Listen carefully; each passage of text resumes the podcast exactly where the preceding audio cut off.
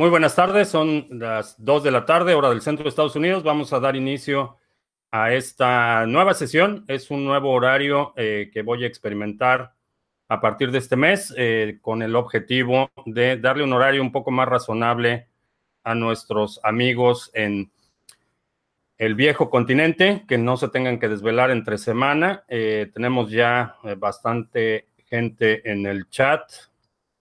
Eh, Lánzate nos está visitando desde el World Trade Center en la Ciudad de México. Eh, eh, José Luis Gómez en Madrid. Javier en Alicante. Gana tu extra. Saludos en alguna parte de España, no sabemos dónde está. William en Caracas, Venezuela. Fernando en Extremadura. El café es bastante bueno, es café colombiano. Eh, Sergio Sierra eh, de Colombia. Eh, John Alexis también en Colombia. Javier en Lemus en la Ciudad de México. Edmundo en Baja California. Alessandro en Roma, Italia. Muy bien, me parece que es el, el primero que leo de Italia. Bienvenido, Alessandro. Eh, Roberto Jiménez, eh, cubano eh, residiendo en Miami. Liliana en Madrid. Eh, Jesús en Ciudad del Carmen.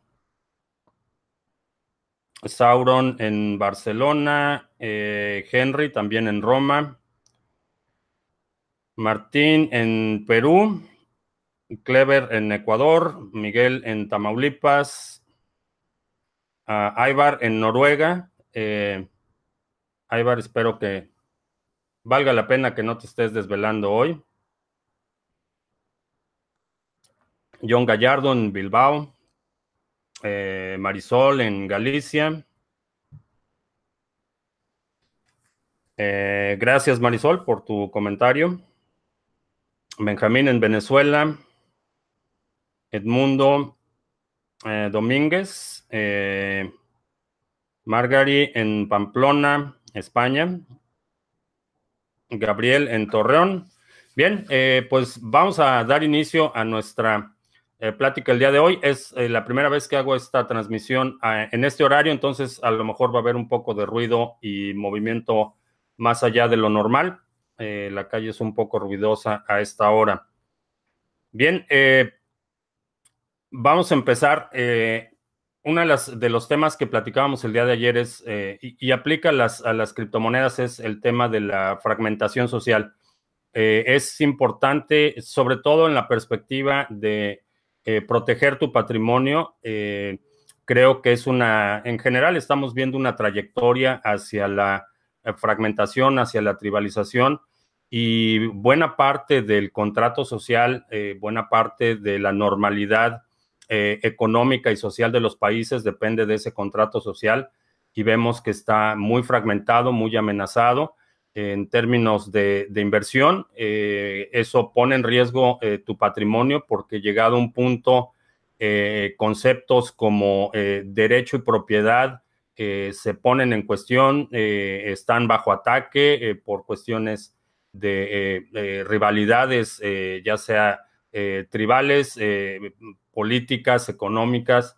Entonces, eh, este, este entorno en el que estamos viviendo creo que eh, es importante tener los ojos bien abiertos. Estamos viendo estos procesos de, fragmentación social, eh, lo estamos viendo en España con, con el movimiento independentista en, de la región de Cataluña. lo hemos visto con movimientos independentistas en, Escocia, en el Reino Unido. Lo estamos viendo eh, particularmente en México, la situación política está, eh, está muy tensa, hay mucha animosidad eh, en, vista de las próximas elecciones.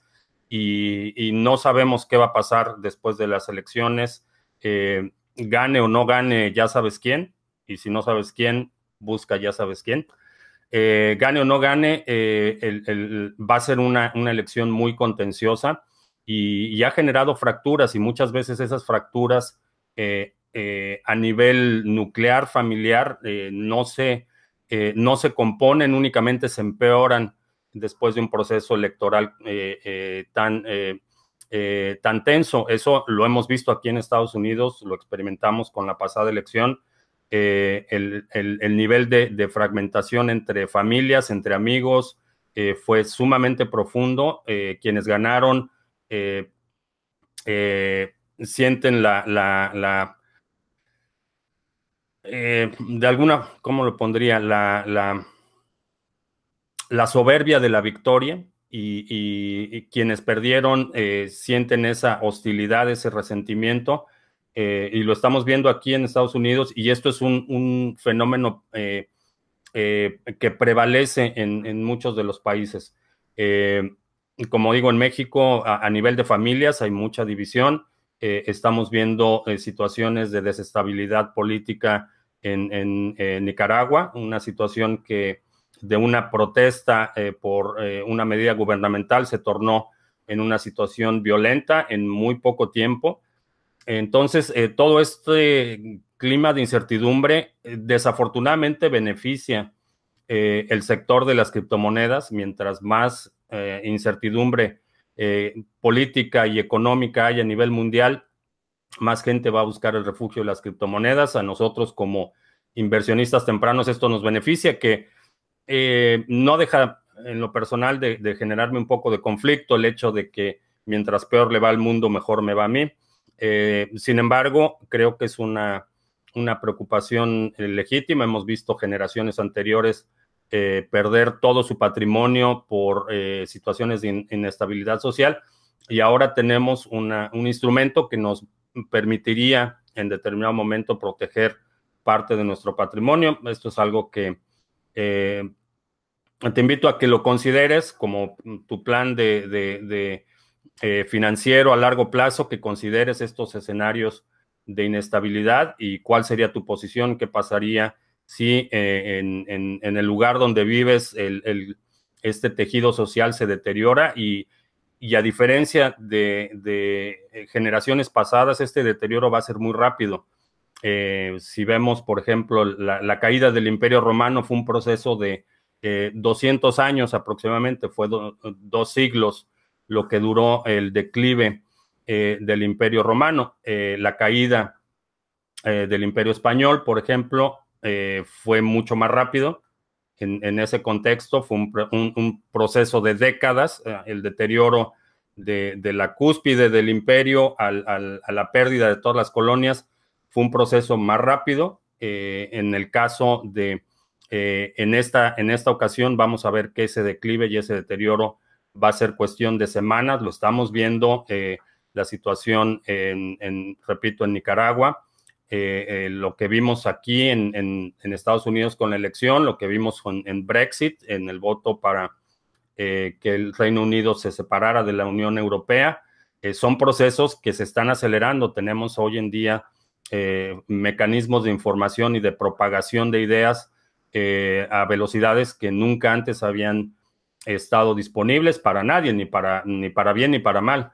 Eh, ahora tenemos esta tecnología, eh, esta información, esta eh, ansiedad se propaga rápidamente y vamos a ver que, las situaciones se van a empezar a deteriorar muy rápido. Entonces, el, objetivo es que dentro de tu plan financiero consideres, repito, estos escenarios, qué es lo que puede suceder si se deteriora rápidamente la situación económica en tu país porque en una situación extrema eh, lo que va a suceder es que únicamente vas a poder eh, decir que es tuyo lo que puedas defender. Esa es una, realidad cuando el, proceso de fractura social ha llegado a ese punto en el que la gente se está peleando por recursos básicos.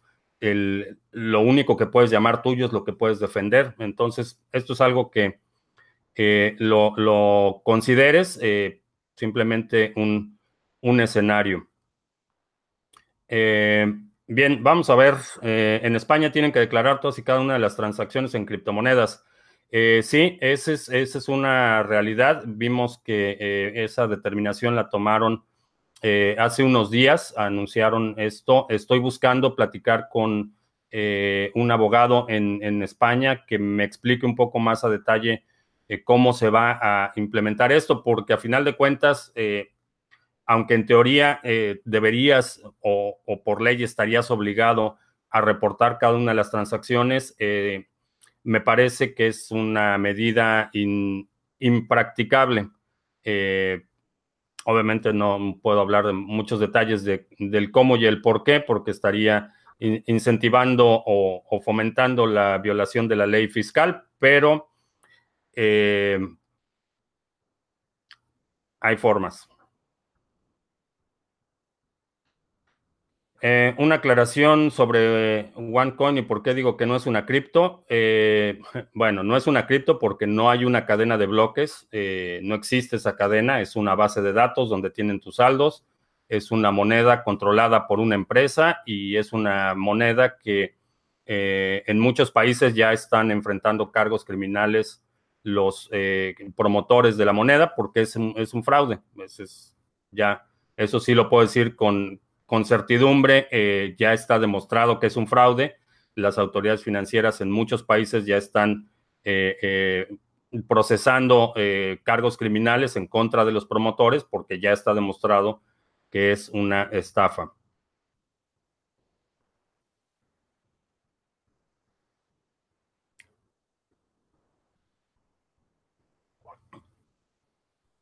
El roadmap, roadmap de Cardano. Eh, han avanzado bastante en la parte del eh, layer de contratos inteligentes. Eh, ya está en testnet, el segundo layer de la red. creo que van avanzando rápido en la parte del staking.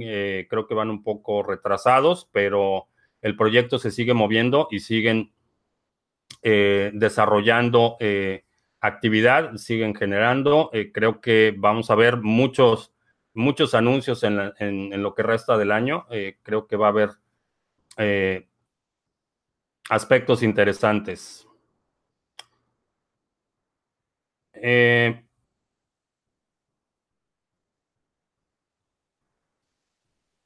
ok, Javier, no quiero entrar mucho en la, en la situación política, pero lo que hablábamos ayer es, es que la, el fenómeno de la corrupción en México es un fenómeno estructural, entonces no importa quién pongas en, el gobierno, el fenómeno de la corrupción sigue siendo, eh, prevalece y es preeminente en, muchas de las interacciones sociales más allá del gobierno. Entonces, eh, en realidad no, no creo, ya lo, ya lo vimos, ya tuvimos la experiencia en el año 2000, no importa quién pongas en el gobierno, no importa qué tan bien intencionada esté la persona en el gobierno, eh, el sistema se los, eh, los, eh, los devora. Esa es, esa es la realidad. Eh, tengo personalmente, conozco gente que está muy involucrada en, la situación política en México y, he visto desafortunadamente un deterioro en su nivel de ética y entraron con una intención muy, muy transparente, muy genuina de cambiar las cosas y, fueron devorados. Eh, eh, entonces es un, es un fenómeno social más que político. Eh, el aspecto político es únicamente el reflejo de esas relaciones. Vemos situaciones de corrupción desde el nivel micro en, en colonias, en escuelas, corrupciones con, entre maestros y alumnos, este, con los policías, vigilantes. Eh, es un, es un fenómeno, prevalente en, eh, a nivel cultural y en tanto eso no se cambie, que eso es un cambio de abajo hacia arriba, en realidad no va a haber ninguna, eh, ningún gobierno que puedas poner en México que vaya a cambiar la situación. Esa promesa de que vota por mí y yo voy a cambiar, yo voy a terminar con la corrupción es una ilusión en el mejor de los casos y una mentira en el peor de los casos. Lo vimos en, la Ciudad de México. La Ciudad de México ha tenido un gobierno de izquierda eh, ya por, eh, si no mal recuerdo, el primer jefe de gobierno fue López Obrador, no, Cuauhtémoc Cárdenas, y ha de haber sido a mediados de los noventas, a finales de los noventas. Eh, la izquierda ha, gobernado la Ciudad de México por muchos años y, el fenómeno de la corrupción, sigue eh, eh, prevalece en las relaciones sociales. Entonces, no creo, no creo que cambiando un gobierno se cambie el problema de la corrupción.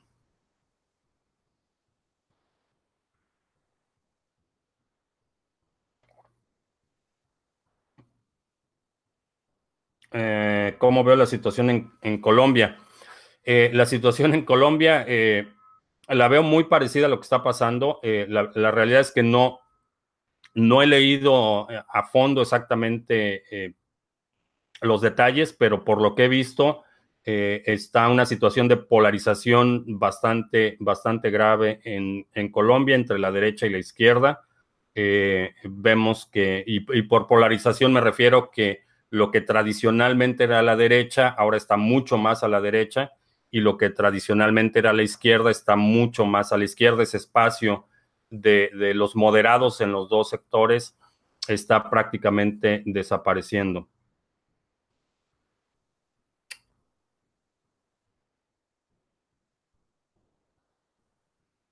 Eh, George Soros creó y financió a Fox. Los conspiranoicos, eh, no.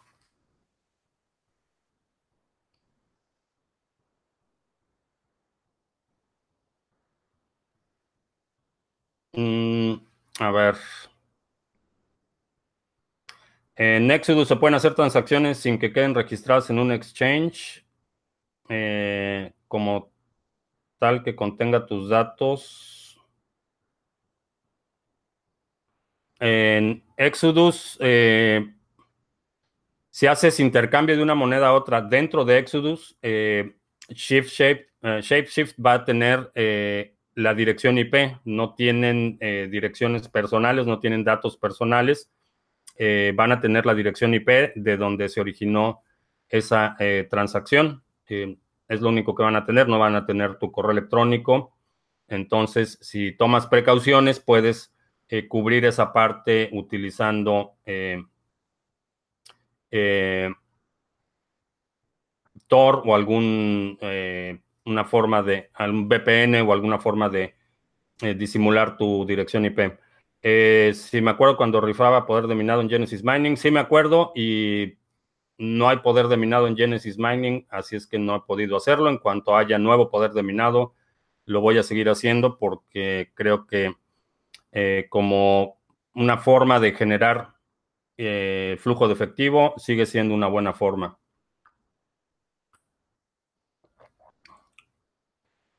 Eh, el modelo neoliberal propicia la corrupción, es un problema sistémico. No, la corrupción no la propicia un modelo en especial. vemos corrupción en gobiernos de derecha, de izquierda, de arriba, de abajo.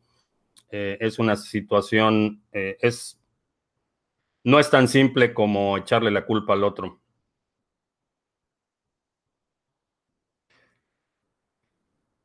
Eh, ¿Cuál será el máximo de Bitcoin? Eh, no lo sé, nadie, nadie, nadie sabe exactamente hasta cuánto va a llegar eh, Bitcoin. supongo que va a estar determinado principalmente por el deterioro de los principales instrumentos de reservas internacionales. Hablo específicamente del dólar, el euro y eh, el, yuan, dependiendo de cuánto se deterioren esos eh, instrumentos de reserva, eh, crecerá la opción de Bitcoin. el CEO de Ripple dijo que Bitcoin es como el Napster y que será desplazado con Netflix o Spotify. no, no, justamente el, problema de Napster es que era un servicio centralizado demandaron a Napster, cerraron Napster y se acabó el servicio. Eh, Netflix y Spotify son servicios centralizados. Desde el punto de vista de la centralización, nada que ver. Es una analogía incorrecta.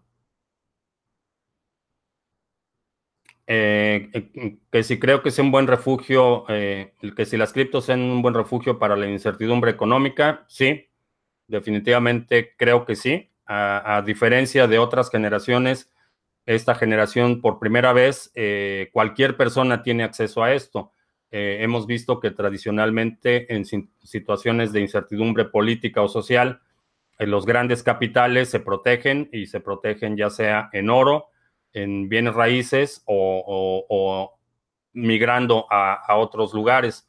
Esto en muchas ocasiones no estaba al alcance de los pequeños capitales. Si tenías, eh, por ejemplo, eh, una de las peores devaluaciones que ha tenido México eh, en el 82, los grandes capitales, me refiero a 1982, los grandes capitales se salieron del país, pero si tenías poquito dinero, no había forma de sacarlo. en esta ocasión es distinto, no importa si tienes mil dólares en criptomonedas o tienes millones, eh, eso lo puedes proteger de la incertidumbre económica y creo que eso es una... Eh, eh, no, esa, ese protegerlo no implica el traslado del capital a otro lugar, que esa es una cuestión que tradicionalmente han hecho los capitales, migran de un país a otro. en, este, en esta situación no necesitas ni siquiera migrar ese capital, siempre y cuando lo tengas en criptomonedas, va a estar protegido de un colapso bancario, de eh, confiscaciones, de controles cambiarios. Entonces, eh, como, como protección, yo creo que sí. Ah, alguien se está quejando que no le respondo en Instagram. Eh, no recibo mensajes en Instagram. Llega tanto spam que no, no respondo mensajes en Instagram. quizá Twitter sea la forma más fácil.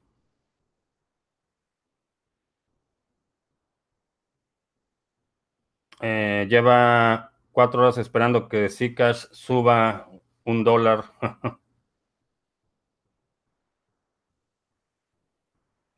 Espero que estemos haciendo amena tu espera.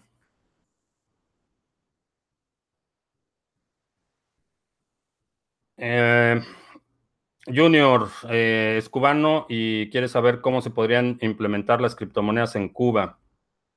Eh, sí, definitivamente sería una muy buena solución a, muchos de los problemas que tiene Cuba. Eh, sin embargo, en este momento creo que Cuba tiene el, mismo problema que tiene, por ejemplo, en, cierta medida Venezuela, que, el gobierno está en control de los medios de comunicación, las conexiones a Internet dependen del control gubernamental. Entonces, eh, eso definitivamente va a ser un, reto, pero en términos de adopción, lo único que, se necesita es que la gente empiece a aceptar pagos en criptomonedas. Esa es, esa es la realidad, ese es como, eh, eh, como se incentiva el uso puede ser utilizando eh, una solución física como un OpenDime, que es una cartera eh, que, llenas con, Bitcoin y puedes entregar esa cartera. Entonces esa transacción es una transacción física. Eh, por ejemplo, si no tengo ahorita uno a la mano, pero es como un, un stick de USB, USB. Si le das ese stick USB a otra persona, estás concretando esa transacción. En ese stick vienen las llaves privadas eh, tú no ves las llaves privadas, entonces es como un billete. Eh, le puedes dar a alguien uno de esos con 100 dólares y estás concluyendo una transacción eh, fuera de la cadena, porque el intercambio de ese valor es en el mundo físico. Esa sería una alternativa.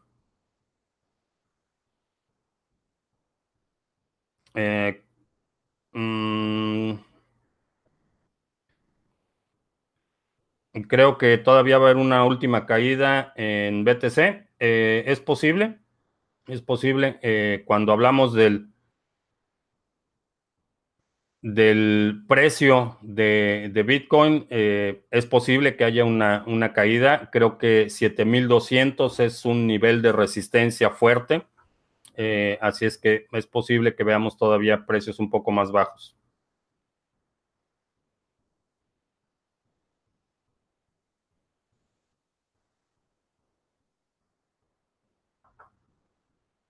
Eh,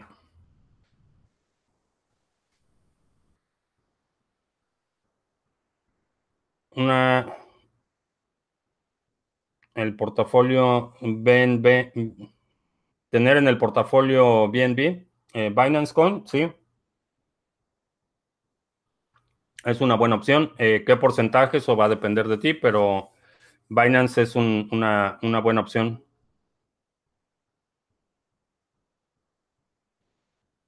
De las últimas monedas que entraron en el top 100, ah, vería algún proyecto interesante. No he checado, no he checado eh, cuáles han entrado en el top 100. En Chipre, principalmente rusos resguardaron capital en Bitcoin durante el corralito del 2013. Eh, sí, y eh, vaya, va, a suceder con mayor frecuencia. Eh, estaba leyendo ayer un artículo en Irán a raíz de que se canceló el, tratado multilateral, bueno, que Estados Unidos decidió retirarse del tratado multilateral de control de energía nuclear y reimpuso las sanciones económicas al gobierno de Irán, eh, lo que están haciendo muchos iraníes es, recurrir a Bitcoin. Eh, el volumen de intercambio eh, OTC de Bitcoin en Irán se ha disparado. Entonces, sí, esa es una forma de proteger los capitales.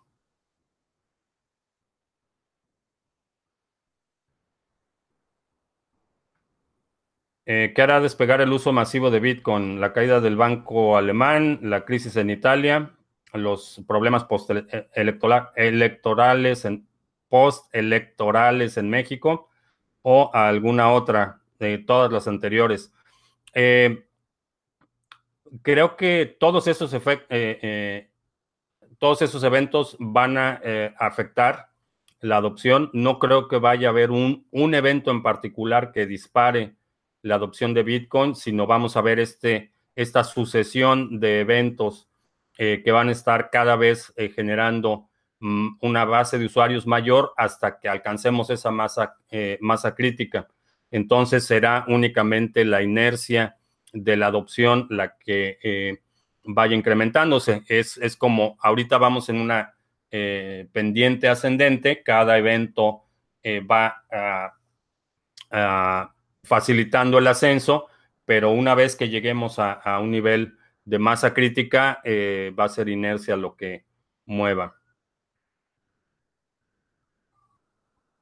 Eh, puedo fundamentar un poco mi previsión en el precio de ADA.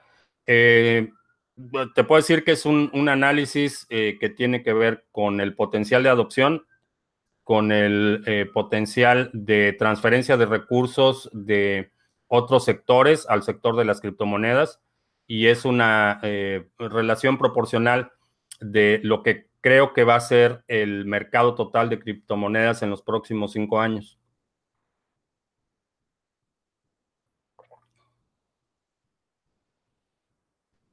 Eh, que si creo que Bitcoin baje al nivel de 6.000 o 6.500 es posible es posible que baje. Eh, como lo mencioné hace un momento, el nivel de 7200 es un nivel eh, bastante fuerte, es un nivel de soporte fuerte, pero puede suceder. Eh, China y su plan de posicionamiento en la cadena de bloques. Ah, se me fue la pregunta. Ok, China y su plan de posicionamiento de, en la cadena de bloques, si calculamos la cantidad de chinos que hay, creo que el precio de NIO explotaría. Eh, ¿Es posible?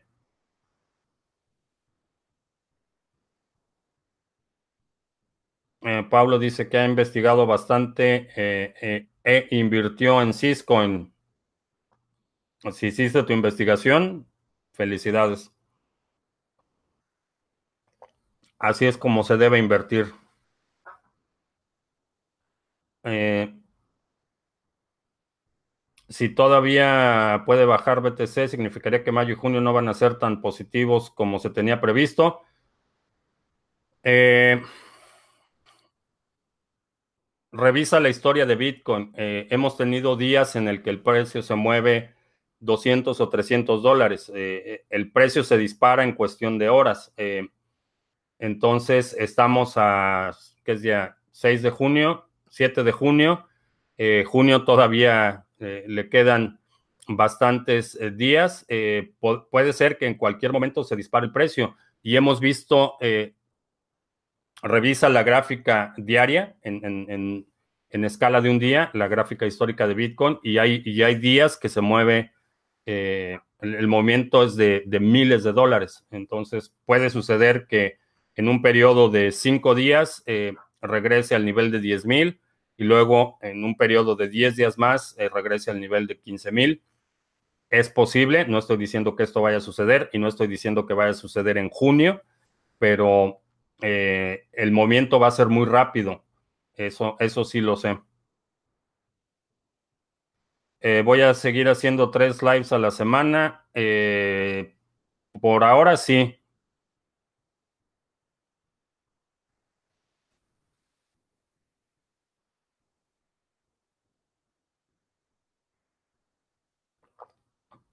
eh, cómo, que si los puedo orientar de cómo empezar a desarrollar un proyecto para tokenizar inmuebles en España. Eh, vamos a tener la próxima semana un especial para fundadores y desarrolladores y vamos a hablar de algunas ideas de cómo, eh, cómo lanzar proyectos, cómo empezar proyectos, eh, cómo conformar equipos, etcétera. Vamos a ver todo lo que tiene que ver con el desarrollo y, la implementación de proyectos en la cadena de bloques.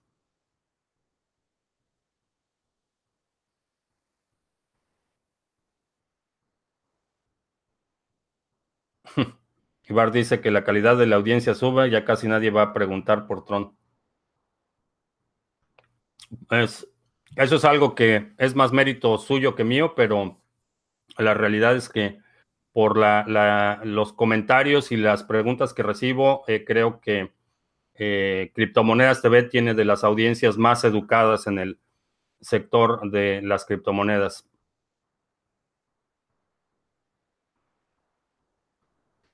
Eh, que si creo que sea difícil formar un equipo en México para construir un cajero BTC de arquitectura cliente-servidor para venta solamente. No, de hecho, para, para los cajeros, lo único que necesitas investigar es eh, el dispensador de los billetes. Eso es algo que, eh, que es específico para la, moneda local. Eh, por lo demás, así a grandes rasgos, lo que necesitas para implementar un cajero de, infraestructura es, es una tableta que va a utilizar, que va a servir como interfase gráfica y procesamiento necesitas eh, un Raspberry Pi o un Arduino que va a ser el controlador del dispensador de billetes y necesitas una caja para eh, proteger todo esto. Eh, el dispensador de billetes es una unidad integrada, entonces no necesitas nada más, pero ese dispensador de billetes necesita estar, aun cuando solo, solo vayas a recibir billetes o a o quieras hacer un, cajero de dos vías que puedas comprar y vender, eh, necesitas que el dispensador sea, esté configurado para tu moneda local. Ese es, ese es el, quizá el mayor reto. De ahí en fuera, eh, lo demás es, relativamente simple. La, implementación de la interfase del usuario, eh, la conexión vía un Arduino o Raspberry Pi al dispensador de billetes y el dispensador de billetes eh, va a hacer las transacciones. Hablé, eh, hablé con eh, la gente de CoinSource. De hecho, tengo una reunión con ellos programada para este mes y la idea es, ellos nos pueden conectar con gente que venda los dispensadores en distintos países en Latinoamérica. Ellos tienen una red de cajeros bastante grande. podríamos investigarlo. Esto entraría en la parte de los desarrolladores, así es que eh, no te pierdas la emisión. Vamos a hablar también de este, de este tipo de proyectos. Eh, ¿Cuántos, cuánta gente tenemos en el stream? No veo. Alguien me dice, Jesús dice que tenemos 205.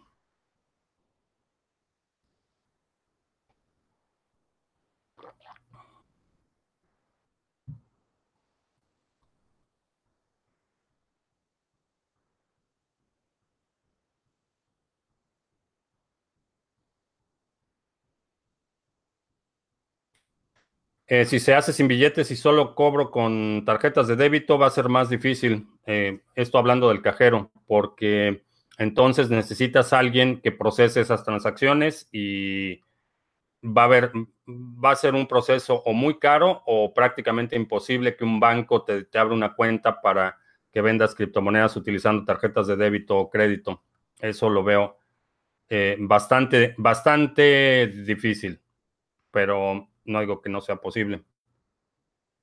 En Twitch no hay videos disponibles eh, porque no estaba configurada la cuenta para guardar los broadcasts. Eh, ese fue un error de configuración. Eh, ya lo resolvimos y a partir del el próximo stream va a estar disponible en, en reserva. No, no en reserva, en archivo. Ok, vamos a Vamos a hacer algunos anuncios. Ah, ayer mandé ya la notificación eh, para el seminario avanzado de trading. Ese es un seminario que me habían estado pidiendo, que había estado eh, un poco ocupado, que no había podido estructurarlo bien, pero ya quedó estructurado. Entonces es el 23 de junio. Es un seminario avanzado. Eh, esto asumo que ya tienes las nociones básicas de trading que vimos en el seminario básico. Eh, vamos a hablar de administración avanzada de fondos, estrategias e indicadores avanzados, herramientas y recursos útiles y vamos a hablar de bots, eh, robots y trading automatizado. Te voy a dar durante el seminario algunas alternativas que puedes utilizar eh, como robots de trading con los principales exchanges, otras herramientas que puedes utilizar para automatizar los trades. el costo del seminario va a ser 95 eh, dólares. Puedes eh, reservar con Bitcoin o con PayPal. Y si participaste en la sesión del grupo privado de junio, vas a tener acceso gratuito a este evento. Y a partir de este mes, todos los que participan en el grupo privado van a tener acceso eh, también incluido a este seminario. Si es demasiado para ti, tenemos el seminario básico la siguiente semana, el 30 de junio. Este es un seminario eh, para empezar desde cero a hacer trading de criptomonedas. Incluye una metodología ya establecida, es un checklist que vas haciendo cada vez que vas a hacer trade eh, y puedes verificar eh, tus trades, hacer, hacerlo de forma metódica, que es realmente como se puede generar una ganancia sustancial haciendo trading. Si lo haces de forma eh, arbitraria o desestructurada, es muy posible que estés perdiendo dinero. Eh, vamos a hablar de por qué las criptomonedas son una nueva clase de activos. Vamos a ver cómo se hace el análisis fundamental de criptomonedas. Eh, vamos a ver también herramientas y recursos útiles y la metodología con estrategias e indicadores de cómo hacer los trades. Este es un seminario de dos horas. Eh, tienes acceso en vivo y a la sesión grabada y una guía PDF para imprimir. Si no puedes asistir el 30 de junio, puedes acceder aquí a la versión grabada de este mismo seminario. Es un poquito más barato que la versión en vivo, pero esto es acceso inmediato. Eh, lo puedes ver en cualquier momento. Para la versión en vivo, eh, puedes pagar con Bitcoin o con PayPal. Eventos, el 14 de julio voy a estar hablando y compartiendo el escenario con eh, speakers de muy alto nivel en esta eh, conferencia que se llama Bit, Block Boom. Eh, voy a estar con Pierre Rochard y Michael Goldstein, que son presidente y cofundador del Instituto Satoshi Nakamoto. Va a estar Tour de Mister, que es economista. Saifidian Amos, que es el autor del libro The Bitcoin Standard, economista.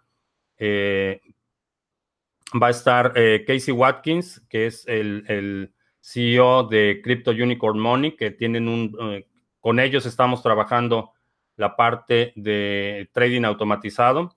Y voy a estar yo hablando sobre la adopción de criptomonedas en América Latina. Esto es el 14 de julio aquí en la zona metropolitana de Dallas.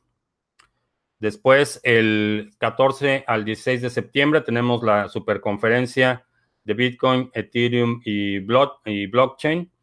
Es un evento bastante grande en el centro de convenciones de Dallas. Va a estar Tim Draper, va a estar los personajes más influyentes en el sector de las criptomonedas. Este es un buen evento para atender, si, para asistir. Si estás involucrado en un proyecto, si quieres lanzar un proyecto, eh, va a ser una buena plataforma para que tengas exposición. En la descripción de este video dejé un código de descuento para que puedas asistir a este evento con un precio especial.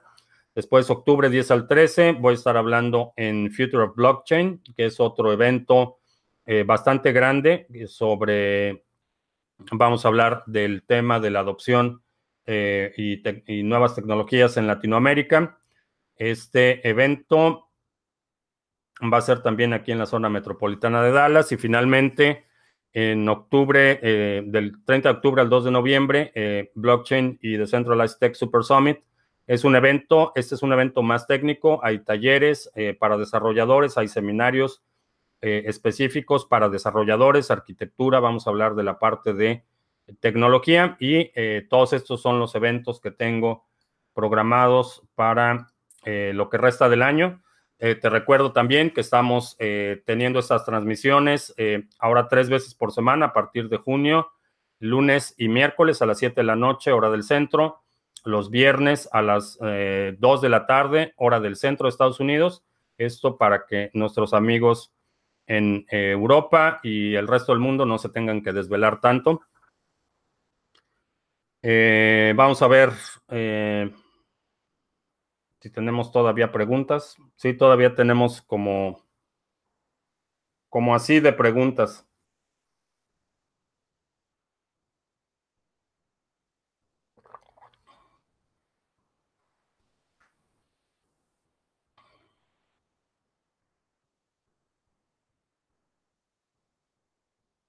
El soporte de los 7200 es muy fuerte, no creo que baje más. Eh, sí, eso es lo que mencionaba. Creo que ese nivel de 7200 ha mostrado ser un soporte fuerte.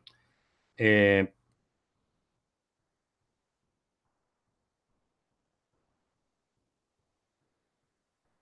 el portafolio mini, eh, gana tu extra. Si te refieres al portafolio mini, no vamos a cambiar nada por ahora. Creo que está bien posicionado para apreciarse rápido.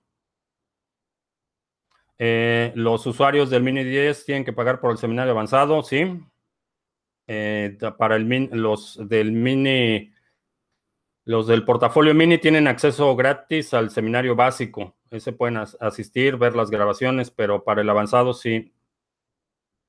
Es esa parte. Eh, no evalúo ponerla en palabra Tron en la lista negra del chat. Eh, no.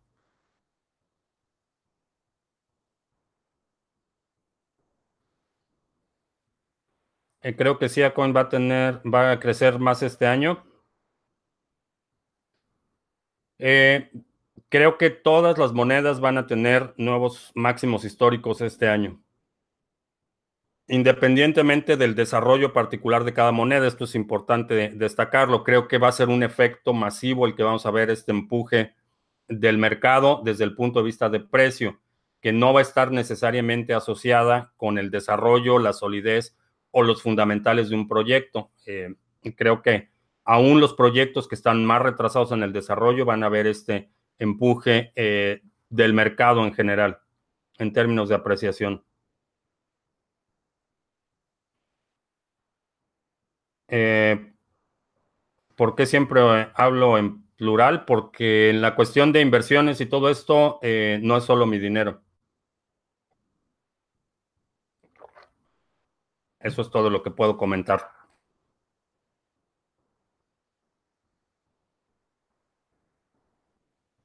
Eh, cuando paso mi dirección de Dodge para donar una, una taza de litro. Eh, no, si quieres hacer un donativo, eh, la Cruz Roja de Nicaragua necesita mm, todo el apoyo que le puedan dar. Eh, así es que yo puedo conseguir una tasa más grande, voy a buscar una tasa más grande, pero si quieres hacer un donativo, la Cruz Roja de Nicaragua. Digibyte. Digibyte es un proyecto interesante creo que se ha quedado un poco en movimiento lateral, pero en términos de adopción, creo que puede tener un buen futuro. la SEC y Coinbase.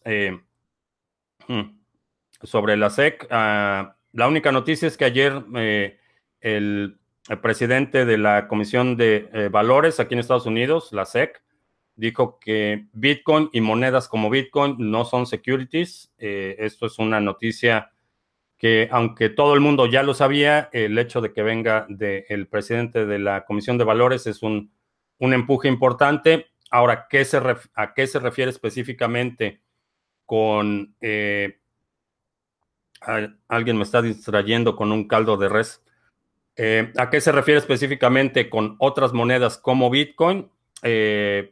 Entiendo que se refiere a monedas que son únicamente eso, instrumentos de cambio, nada de contratos inteligentes, nada de ICOs, nada de eh, proyectos centralizados, controles de una empresa, porque cuando tienes una empresa que controla un proyecto, el éxito o el fracaso del proyecto en buena medida depende del desempeño de las personas que están empujando ese proyecto. Entonces, eh, eso podría eh, inclinar un proyecto hacia el, lado de securities porque la ganancia o pérdida de los, de los inversionistas depende del desempeño de quienes están manejando la empresa. Eh, proyectos descentralizados, hablo de, de, proyectos como Pivix, como Verge, como Digibyte, como Bitcoin, Dogecoin, Litecoin, que son proyectos bastante descentralizados, que no hay ninguna empresa que controle el código, que no controlan eh, eh, las relaciones comerciales, no, controlan el, eh, el, ritmo de desarrollo.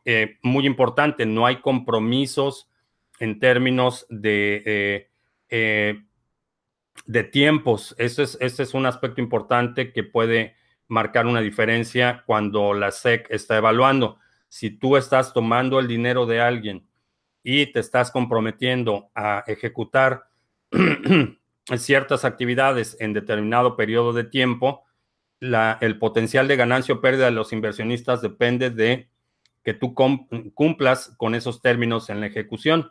Eso puede ser un, indicio de que estamos hablando de un token que es security y no una eh, moneda o un token de, plataforma. Esa es, esa es la, situación con la SEC. La otra es que nombraron a un SAR de criptomonedas. Por, por, primera vez hay una persona encargada de todo lo que tiene que ver con criptomonedas y esto es un movimiento interesante.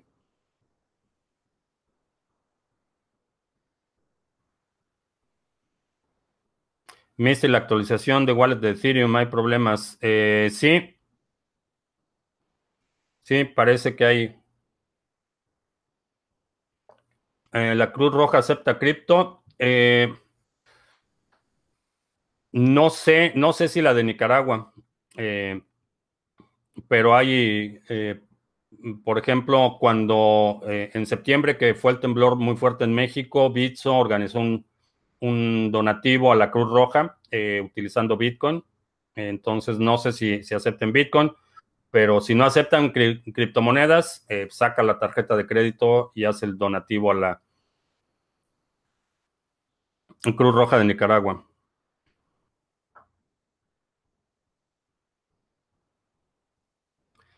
Eh, sobre Ravencoin, eh, no, no he checado Ravencoin. Voy a.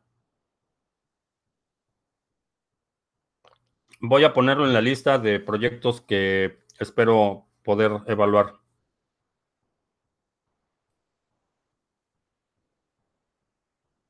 Eh, bancos suizos y BTC, mucha gente habla de eso, pero creo que es puro humo.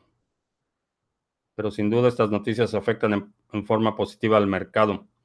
Eh, sí, eh, estamos todavía estamos todavía en una situación de en la que la percepción influye mucho a los mercados. la Cruz Roja de Nicaragua o Guatemala a las dos, eh, Nicaragua necesita ayuda por la violencia social que se ha desatado y Guatemala por la situación del volcán. Así es que divide tu donativo y le mandas la mitad a la Cruz Roja de Nicaragua y la otra mitad a la de Guatemala.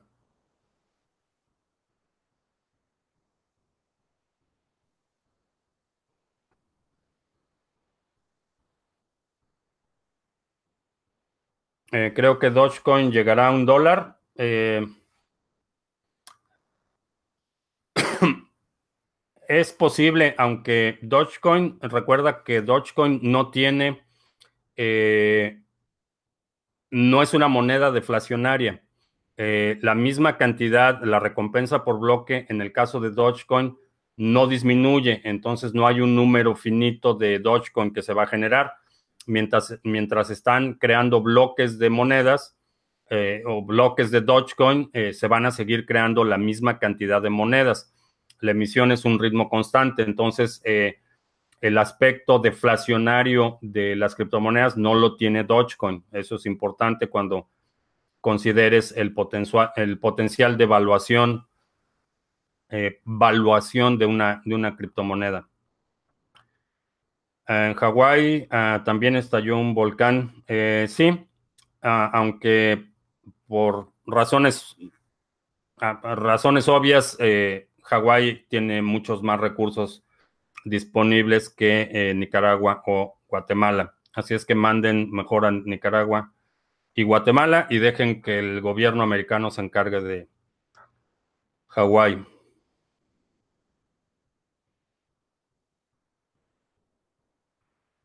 Eh, parece que Colombia se sumó a la lista de países que vetan los exchanges. Parece ser que eh, Bancolombia canceló las cuentas de Buda. Eh, no, no, he leído nada sobre ese tema, pero esto es algo que ya habíamos hablado, que parece que los bancos están, va a ser una situación prevaleciente. Ya pasó en Chile, pasó en Brasil es posible que veamos más, más bancos eh, con estas posiciones hostiles a las eh, criptomonedas. Eh, ¿Qué pool para minar Dodge?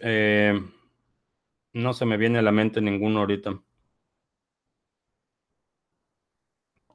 Redcoin. Redcoin es una moneda, si no mal recuerdo, tiene ya tres, por lo menos cuatro años en circulación. Eh, fue una moneda que estuvo diseñada para eh, propinas y microtransacciones. Eh, tiene tiempo que no he checado Redcoin, pero en términos de, de, trayectoria, si no mal recuerdo, tiene ya tres, tres o cuatro años. ¿Qué determina el precio en dólares de una moneda? ¿Cómo influye el cap del mercado. Eh, lo que determina el precio de una moneda es la demanda y la oferta. Es, esas dos, variables son las que determinan el precio. Eh, ¿Cómo influye el, el, el market cap? Eh, influye en el sentido de que mientras más, más monedas hay, mientras mayor es el suministro, es más difícil que haya presión por el lado de la demanda. Entonces, si tienes por ejemplo, en el caso de Bitcoin, que son 21 millones de Bitcoins, eh, el suministro es mucho más limitado. Es más fácil que haya presión por el lado de la compra. Eh, en el caso de Ethereum, que es una moneda que no tiene un límite, no hay una emisión total de monedas, eh, es mucho más difícil poner presión en el lado de la demanda porque eventualmente para los inversionistas a largo plazo en el futuro va a seguir, va a seguir habiendo disponibilidad de ese recurso. Eh, es básicamente como, eh, digo en términos muy simples, cómo funciona. Eh, Docademic es una moneda.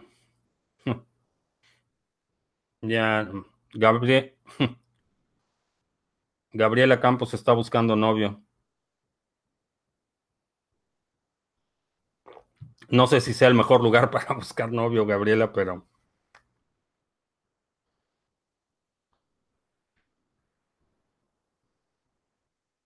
Eh, ¿Qué opino de Bitcoin Private? ¿Levantará la cabeza este proyecto? Eh, creo que el proyecto ha, seguido el desarrollo, el, plan de desarrollo, lo que lo ha limitado y creo que va a ser todavía difícil que eh, se sobrepongan es que no lo han listado en ningún exchange principal.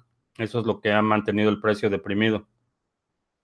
sobre la moneda linda, el fundador de Linda eh, enfrentó cargos criminales por abuso doméstico y no hago negocios con ese tipo de individuos. Entonces, Linda es uno de los proyectos que están en mi lista de no muchas gracias.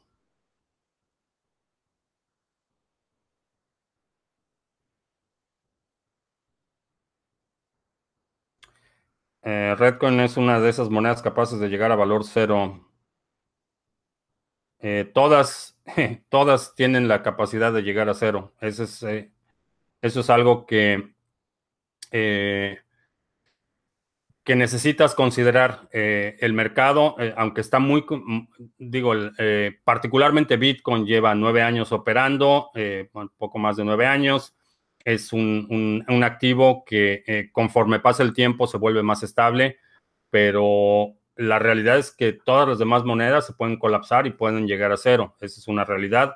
Ese es un, eh, eh, un, sector que apenas está consolidando. Es una clase de activos que apenas está consolidando y el riesgo es alto. Por eso es que vemos esos retornos tan altos. Por eso el potencial de ganancia es tan alto en el sector porque también el riesgo es alto y esto es algo que no, no debemos olvidar.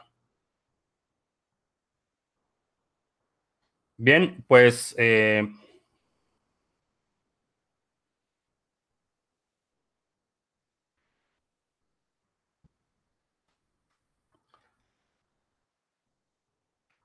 vamos a ver. Eh, ¿Ha madurado el criptomercado en este año 2018 con respecto al año pasado? Eh, creo que sí, creo que esta corrección ha sido bastante sana en términos de de consolidación, eh, se ha reducido la volatilidad eh, hasta cierto punto y creo que así fue una corrección bastante sana.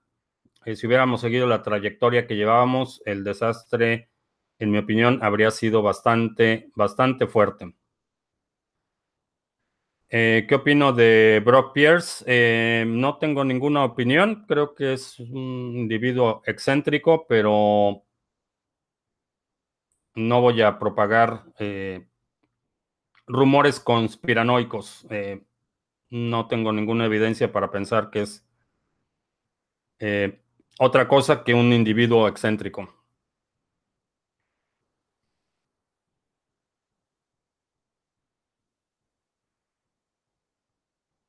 Ah, que sí he visto un crecimiento de compras OTC de BTC, sí. Sí, hay, hay una presión interesante.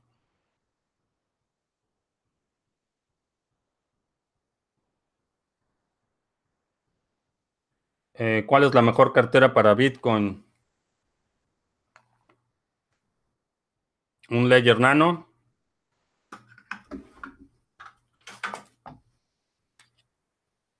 O un Trezor. Esas son las dos cosas que recomiendo. Si vas a tener Bitcoin, necesitas una cartera en hardware.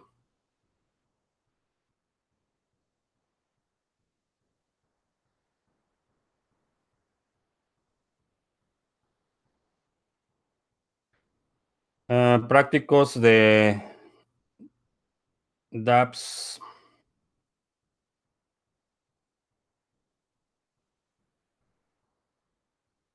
Eh, ¿Cuál es mejor, Storage o Siacoin?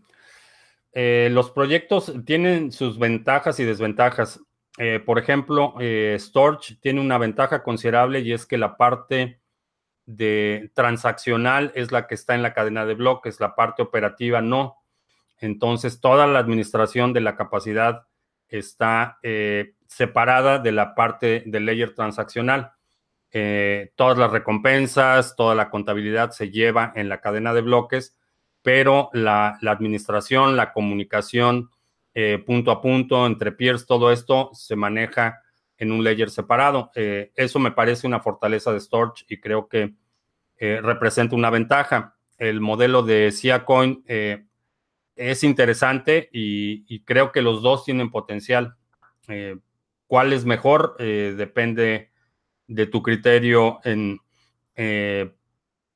si quieres saber en términos de inversión, en términos de tecnología, en términos de potencial de, eh, eh, de adopción.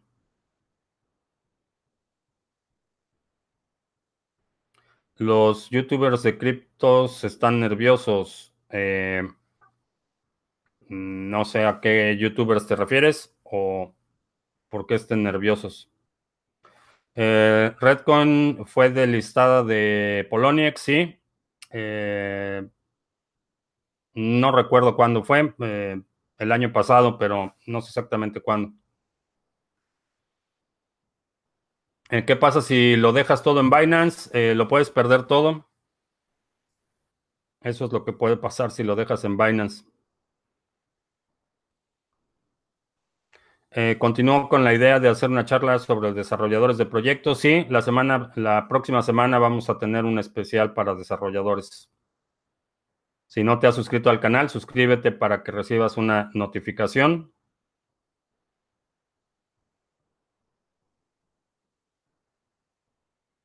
Eh, ¿Por qué creo que los BTC de la cuenta de Satoshi nunca se han gastado o usado? Sospecho que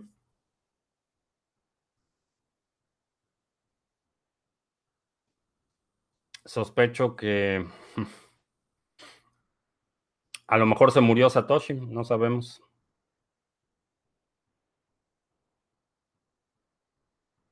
Eh, ¿Cómo saber el supply que tiene cada moneda, los exchanges, por ejemplo, Binance? Eh, no, el supply que tiene cada moneda, bueno, en algunos casos puedes identificar las carteras de los exchanges. Eh, puedes ir al explorador de bloques, buscar las, los exchanges, eh, eh, perdón, las carteras que tienen el mayor número de monedas, les llaman rich list, y generalmente son los exchanges los que tienen posiciones más grandes. ¿Qué opino de almacenar Bitcoin en Uphold? mala idea. Es mala idea darle la custodia de tus criptomonedas a alguien más.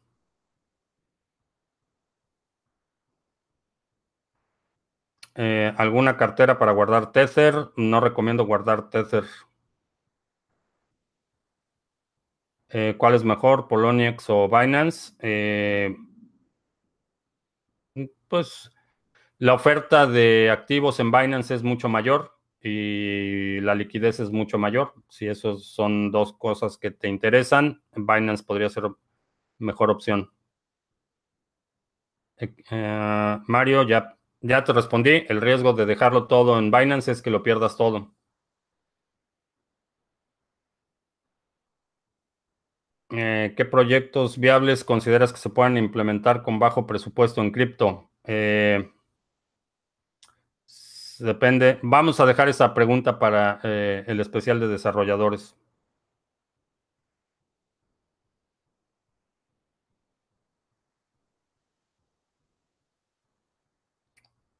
Eh, ¿Qué opino de TrueSD? Eh, TrueSD eh, tiene el mismo problema que Tether. la única forma en la que puedes tener una moneda estable es con una entidad que controla el suministro y el circulante, un banco central. Entonces, esa, hasta ahora todas las que han lanzado como stablecoins, que les llaman, no son estables. ayer estaba viendo que el eh, el incremento que tuvo, eh, por ejemplo, Steam Dollar, que se supone que su valor es un dólar, ayer se disparó el precio. Hemos visto eh, TrueSD cuando lo lanzó Binance, el precio subió hasta 1.30. Entonces, realmente no es, no creo que sea una buena idea el tener estos instrumentos, salvo como instrumentos de trading a corto plazo. Es algo que vas a tener en un exchange que puedes hacer movimientos con esos fondos, pero definitivamente no, eh, no es algo que, creo que tenga sentido y mucho menos como reserva. Creo que es una mala idea tenerlo como reserva.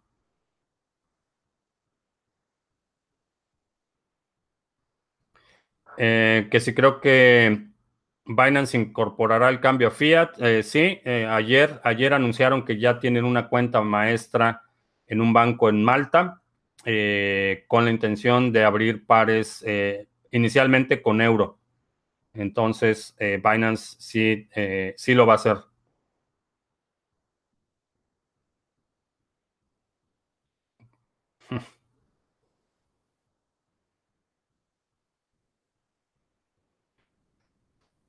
Eh, ¿Cómo se usa el USD en Bitrex? ¿Los puedo retirar una cuenta?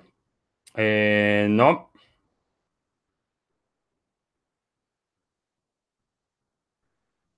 Ok. Bien, pues eh, vamos a dar por terminada el café de hoy. te agradezco mucho que me hayas acompañado. te recuerdo que vamos a estar en este horario de las 2 de la tarde los jueves a partir de esta semana. Eh, nos puede seguir en YouTube, nos puede seguir en Twitter, estamos también en Facebook y en Steamit. Por mi parte es todo. Gracias y hasta la próxima.